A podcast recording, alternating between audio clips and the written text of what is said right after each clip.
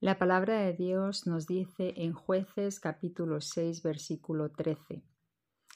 Y Gedeón le respondió, Ah, Señor mío, si Jehová está con nosotros, ¿por qué nos ha sobrevenido todo esto? Muchas veces estamos como Gedeón, preguntándonos a Dios por qué nos pasa ciertas circunstancias, por qué estamos viviendo ciertas situaciones. ¿Acaso no es Dios que todo lo puede? ¿Cuántas maravillas nos han contado de Dios? decía Gedeón. Mas Gedeón no tuvo respuesta. Gedeón tuvo un mandato.